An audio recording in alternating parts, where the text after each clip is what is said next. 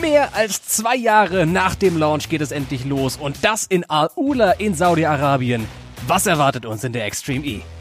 Vier Tage vor dem ersten Rennen hat die Extreme E weder ein Reglement noch eine Strecke veröffentlicht. Muss das denn wirklich sein? Die Extreme E hat außerdem ein neues Interaktionsformat vorgestellt. Gridplay heißt das Ganze. Was ist das?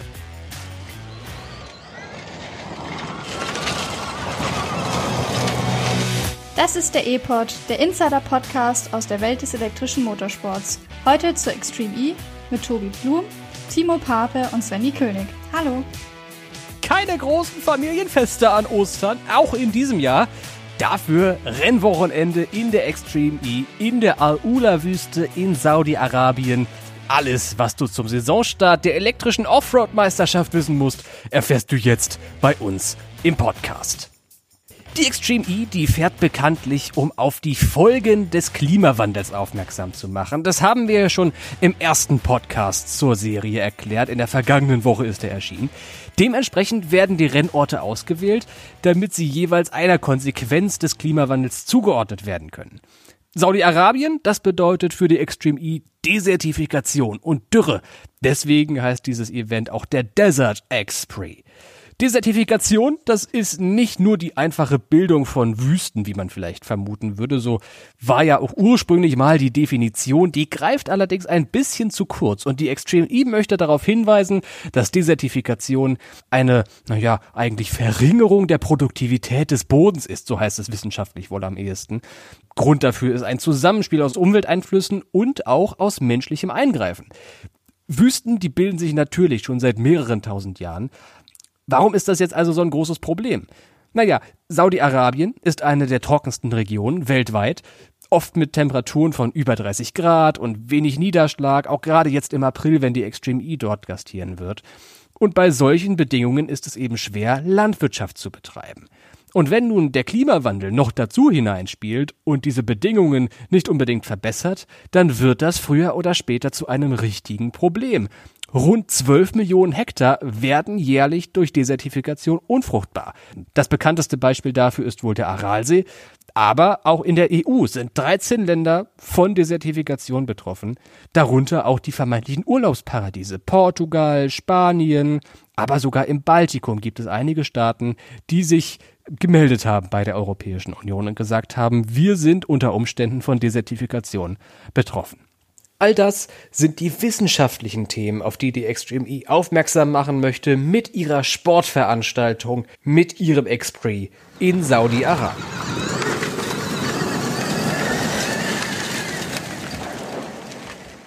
Während die Formel E jedes Jahr in Riyadh selbst fährt, fährt die Extreme E sozusagen mitten in der Wüste in Al-Ula. Al-Ula, das liegt circa 400 Kilometer nördlich von Medina und wenn man sich die Westgrenze von Saudi-Arabien vorstellt, 250 Kilometer auf der Höhe ins Land hinein. Al-Ula hat eine sehr, sehr lange Geschichte, denn der Ort wurde schon in der Bibel erwähnt, damals genannt Dedan, äh, und war die Hauptstadt des Lianischen Reiches. Äh, und dadurch, dass es eine so lange Geschichte hat, gibt es sehr viele Ausgrabungsorte in der Nähe, wie zum Beispiel die Löwengrabstätte der antiken Stadt Hegra. Und weil es eben so eine starke geschichtliche Bedeutung hat, ist Al-Ula äh, seit 2019 Teil von der Tourismusinitiative von Saudi-Arabien, denn das Land hat sich erst da dem breiten Tourismus wieder geöffnet. Die Altstadt von Al-Ula besteht aus 900 kleinen Lehmbauten, die in einer Art Labyrinth quasi aufgebaut sind. Die sind alle gemeinsam mit UNESCO restauriert worden, eben als Teil von dieser Tourismusinitiative. Denn bewohnt waren die seit den 1980er Jahren nicht mehr. Die werden aber wahrscheinlich nur sozusagen Deko im Hintergrund vom Fernsehbild sein, denn die Rennen selber werden außerhalb der Stadt quasi um die Felsen rum und um die Ausgrabungsstätten stattfinden.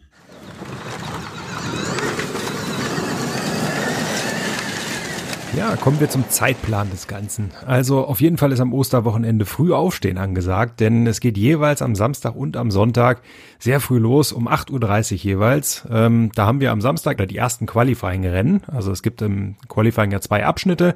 Der erste ist eben um 8.30 Uhr beziehungsweise um 9 Uhr mit den ersten beiden Läufen. Da fahren die Autos das erste Mal. Dann gibt es die Quali-Runde 2 in der Mittagszeit ab 12.30 Uhr das erste Rennen und um 13 Uhr das äh, zweite Rennen, also insgesamt das vierte Quali-Rennen, wo dann neu durchgemischt wird. Und am Sonntag, ebenfalls in der Früh, stehen die zwei Halbfinalläufe an, auch um 8.30 Uhr, 9 Uhr. Und das Finale hat dann so ein bisschen, ja, sagen wir mal, eine krumme Zeit. Ähm, 13.20 Uhr geht's los. Also ein bisschen später ähm, als am Tag zuvor. Jedes dieser kleinen Rennen wird äh, voraussichtlich ungefähr 15 bis 20 Minuten dauern. Wir wissen noch nicht ganz genau, wie lang die Strecke ist, ähm, so dass wir dann insgesamt pro Session äh, in etwa auf eine halbe Stunde kommen mit Vor- und Nachberichten und so weiter. Also das ist das, was uns ungefähr erwartet. Mit Blick auf die TV-Übertragung sieht es folgendermaßen aus. Und zwar gehen wir aktuell davon aus, dass alle Quali-Rennen am Samstag sowie auch die beiden Halbfinalläufe am Sonntag im Livestream äh, über YouTube gezeigt werden. Das heißt, bei uns auf der, auf der Website auf eformel.de zu sehen sein werden. Außerdem, wer deutschen Kommentar haben möchte, kann äh, die Sessions genauso gut im Stream gucken auf ran.de bei den Kollegen. Und äh, das Finale am Sonntag ist das einzige Rennen, was tatsächlich im Fernsehen live zu sehen sein wird, nämlich bei den Kollegen von äh, Pro7 Max. Ähm, sogar mit großem Vorbericht. Die sind ab ungefähr 12 Uhr oder Punkt 12 Uhr steht zumindest in der Fernsehzeitung ähm, auf Sendung, haben dann eine Stunde 20 Vorlauf und um 13.20 Uhr geht's ja dann los mit dem eigentlichen Rennen.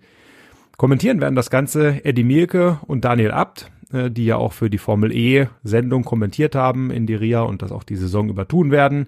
Außerdem ist Timo Scheider vor Ort und wird auch hier und da so ein bisschen als Experte sein, seine Rat geben und äh, den Blick hinter die Kulissen gewähren.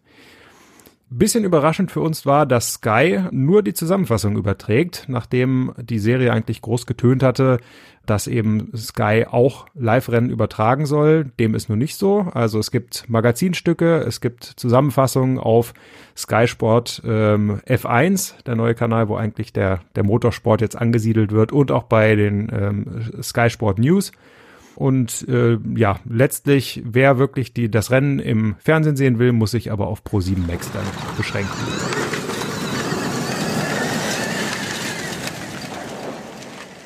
Kommen wir zur Strecke. So richtig viel bekannt ist noch nicht. Es gibt weder eine Streckengrafik noch genaue Angaben zur Länge, zur Richtung, whatever. Wissen wir noch nicht. Äh, nicht so richtig cool, um sich darauf vorzubereiten. Äh, das ist auf jeden Fall unsere Meinung in der Redaktion. Ähm, wir haben aber immerhin mit Timo Scheider gesprochen vor ein paar Tagen, der uns schon mal so ein bisschen Insights gegeben hat. Denn er ist ja Streckendesigner für die Extreme E und hat äh, die Strecke zum Auftakt jetzt in Saudi-Arabien designt, ebenso wie auch schon die für den Senegal, für den zweiten Lauf. Und er hat uns ein bisschen geschildert, ähm, es geht wohl schon mal relativ sportlich los mit einer sehr schnellen Rechtskurve, die über so eine blinde Kuppe führen soll. Ähm, alle Autos sollen nebeneinander durchfahren können und ähm, er verspricht sich da wirklich sehr viel Action für, hat auch extra darauf geachtet, dass eben am Start äh, auch nebeneinander gefahren werden kann und dass man sich nicht sofort hintereinander einsortieren muss. Dann kommt äh, ein eher technischer Teil. Ähm, es gibt, äh, es geht von, von Sand auf etwas steinigeren Untergrund, also mehr Grip. Und ähm, nachdem sich die Strecke dann zwischen so ein paar Felsen hindurch geschlängelt hat, äh, kommt sein persönliches Highlight, wie er erklärt hat, nämlich eine sehr steile Düne, die ungefähr über 300 Meter bergab führen soll. Ähm, hat, hat mir erzählt, wie sie dann oben gestanden haben mit äh, Alejandro Agag unter anderem und gesagt haben, so, keine Chance, da kann man nicht runterfahren, aber sie haben es dann gemacht und haben entschieden, es soll so laufen. Sind wir mal gespannt ähm, auf die Ankündigung der Strecke jetzt Ende der Woche, ob es wirklich so kommen wird. Insgesamt sollen alle Rennrunden in der Extreme E, also nicht nur Saudi-Arabien, sondern grundsätzlich äh, eine Länge zwischen sechs und zehn Minuten haben, also die zeitliche Dauer einer Runde, was in etwa sieben bis zwölf Kilometern Distanz entspricht. Was genau uns in Saudi-Arabien erwartet, werden wir voraussichtlich am Freitag erfahren, ähm, vielleicht auch schon am Donnerstag, aber das ist so der Zeitpunkt, an dem die Extreme E endlich dann mit den Daten rausrücken will.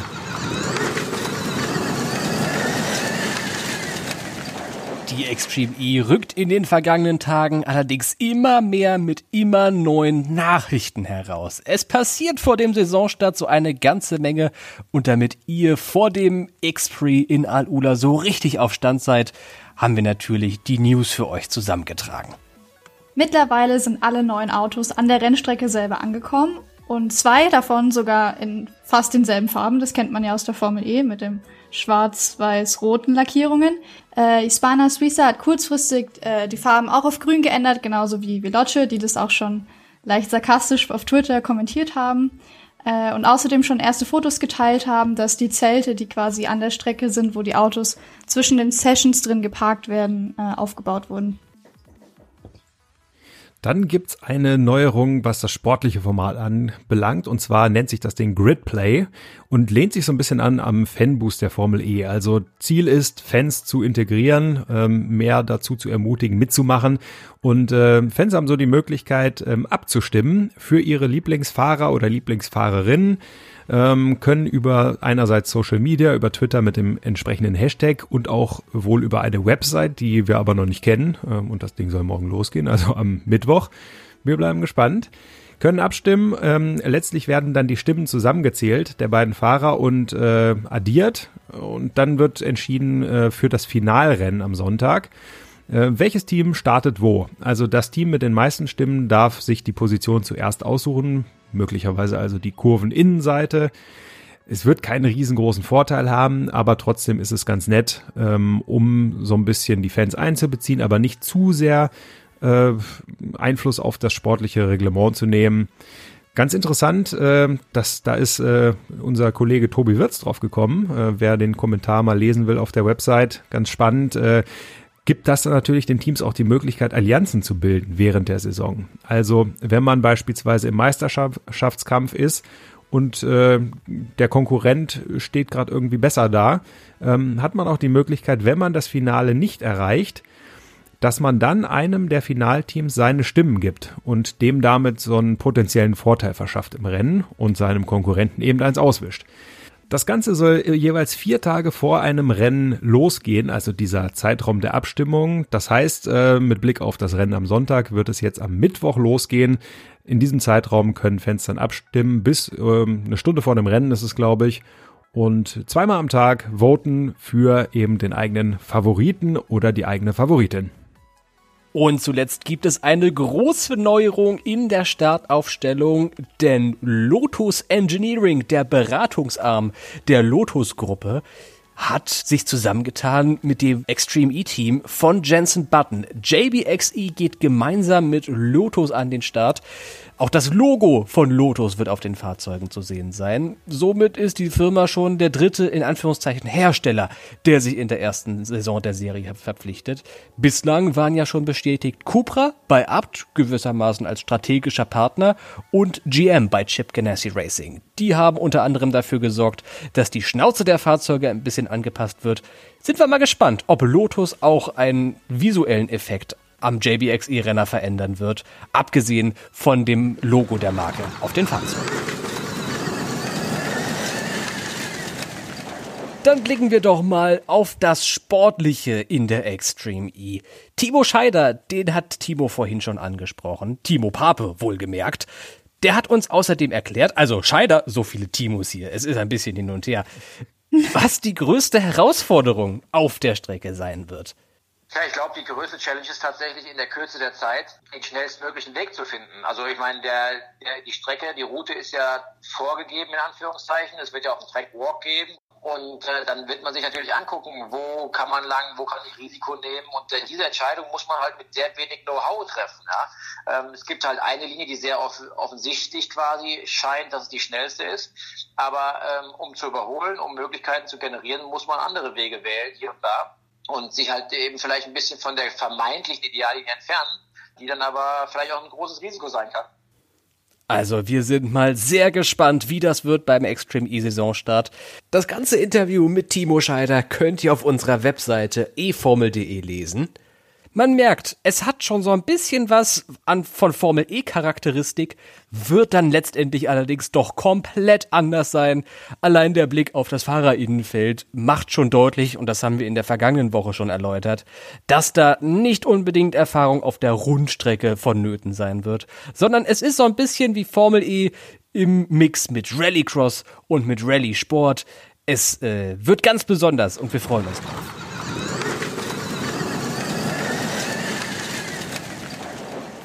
Feedback zu unserem E-Pod, das könnt ihr wie immer sehr gerne an contact@e-formel.de senden. Da kommt alle Post an oder natürlich auch über die gängigen Social Media Kanäle. Ihr kennt's, Facebook oder Twitter oder Instagram. Überall dort heißen wir at eformel.de als ein Wort. Und wer unseren Podcast zum Beispiel unterstützen will, der kann das sehr gerne tun, zum Beispiel über unser freiwilliges Modell auf steadyhq.de-eformel.de. So, lasst uns den Sack zumachen mit der Vorschau-Episode und bei der Vorschau-Episode zur Extreme E. Ich glaube, wir haben allesamt großen Bock auf das Wochenende. Ich bin sehr gespannt, wie das wird. Eine Premiere im elektrischen Motorsport. Und es ist ja so ein bisschen auch die kleine Schwester der Formel E. Also Formel E-Fans, für die wird es sich ganz sicher lohnen, einzuschalten. Danke Timo, danke Svenny fürs Dabeisein. Ich wünsche euch noch eine schöne Woche. Viel Freude uns allen beim ersten Extreme E-Event. Danke dir. Danke. Ciao. Viel Spaß zusammen. Ciao.